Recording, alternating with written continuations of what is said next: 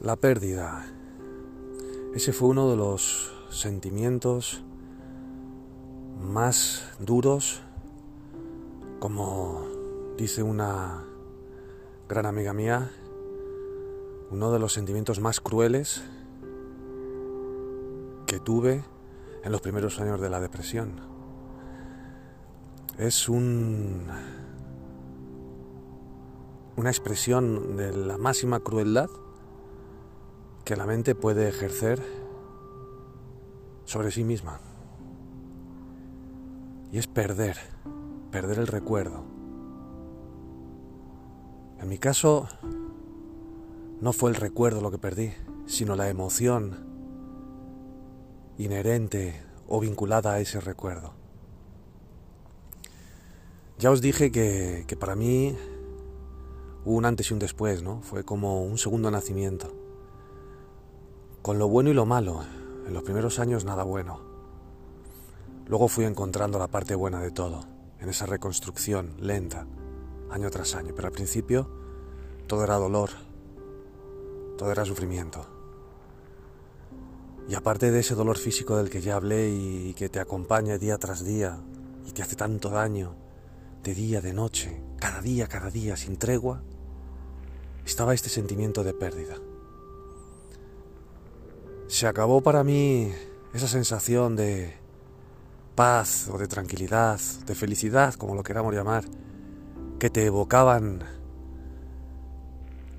esos recuerdos o esos momentos en los que has vivido o has pasado y para que me entendáis, os habréis visto muchas veces sentados en una terraza de un bar, eh, tumbados en la playa, en lo alto de una montaña, y vuestra mente se libera y, y sentís esto es vida, ¿no? Además existe esta expresión de esto es vida.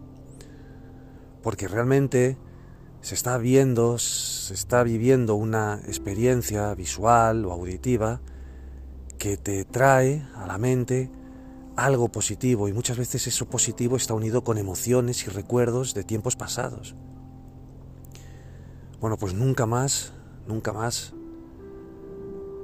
desde que me dio eso, bueno, miento durante muchos años. Nunca más porque me pareció una eternidad. Durante al menos 6, 7, 8 años, nunca pude volver a, acudir o a refugiarme o a sentir ni la más mínima emoción positiva por nada. Ni del presente ni del pasado. Vosotros pensad lo que nos duele perder algo. Desde lo peor que es perder a un ser querido,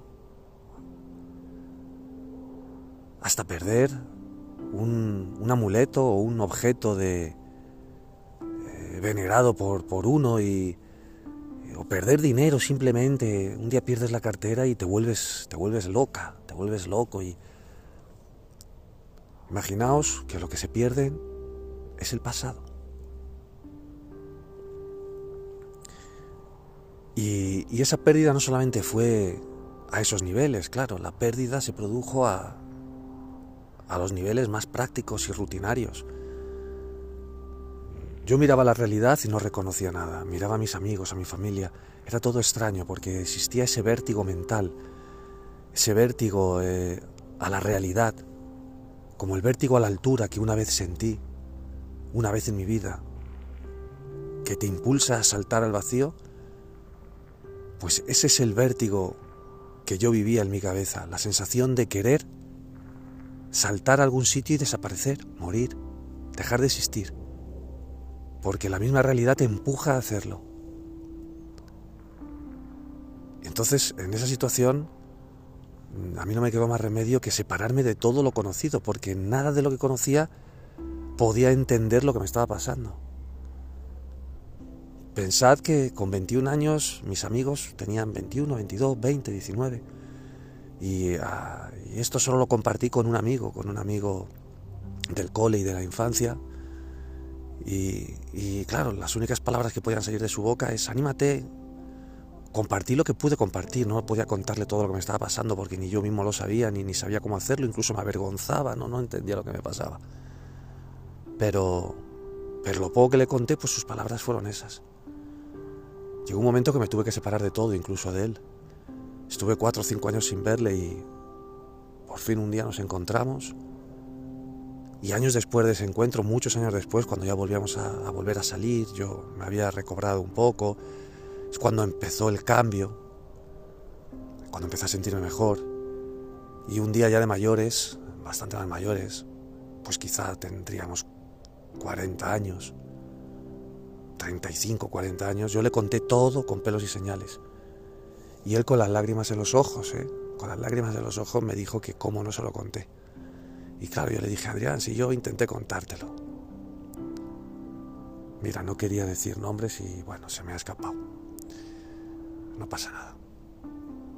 Y yo quería contártelo, le dije, pero no sabía ni cómo ni...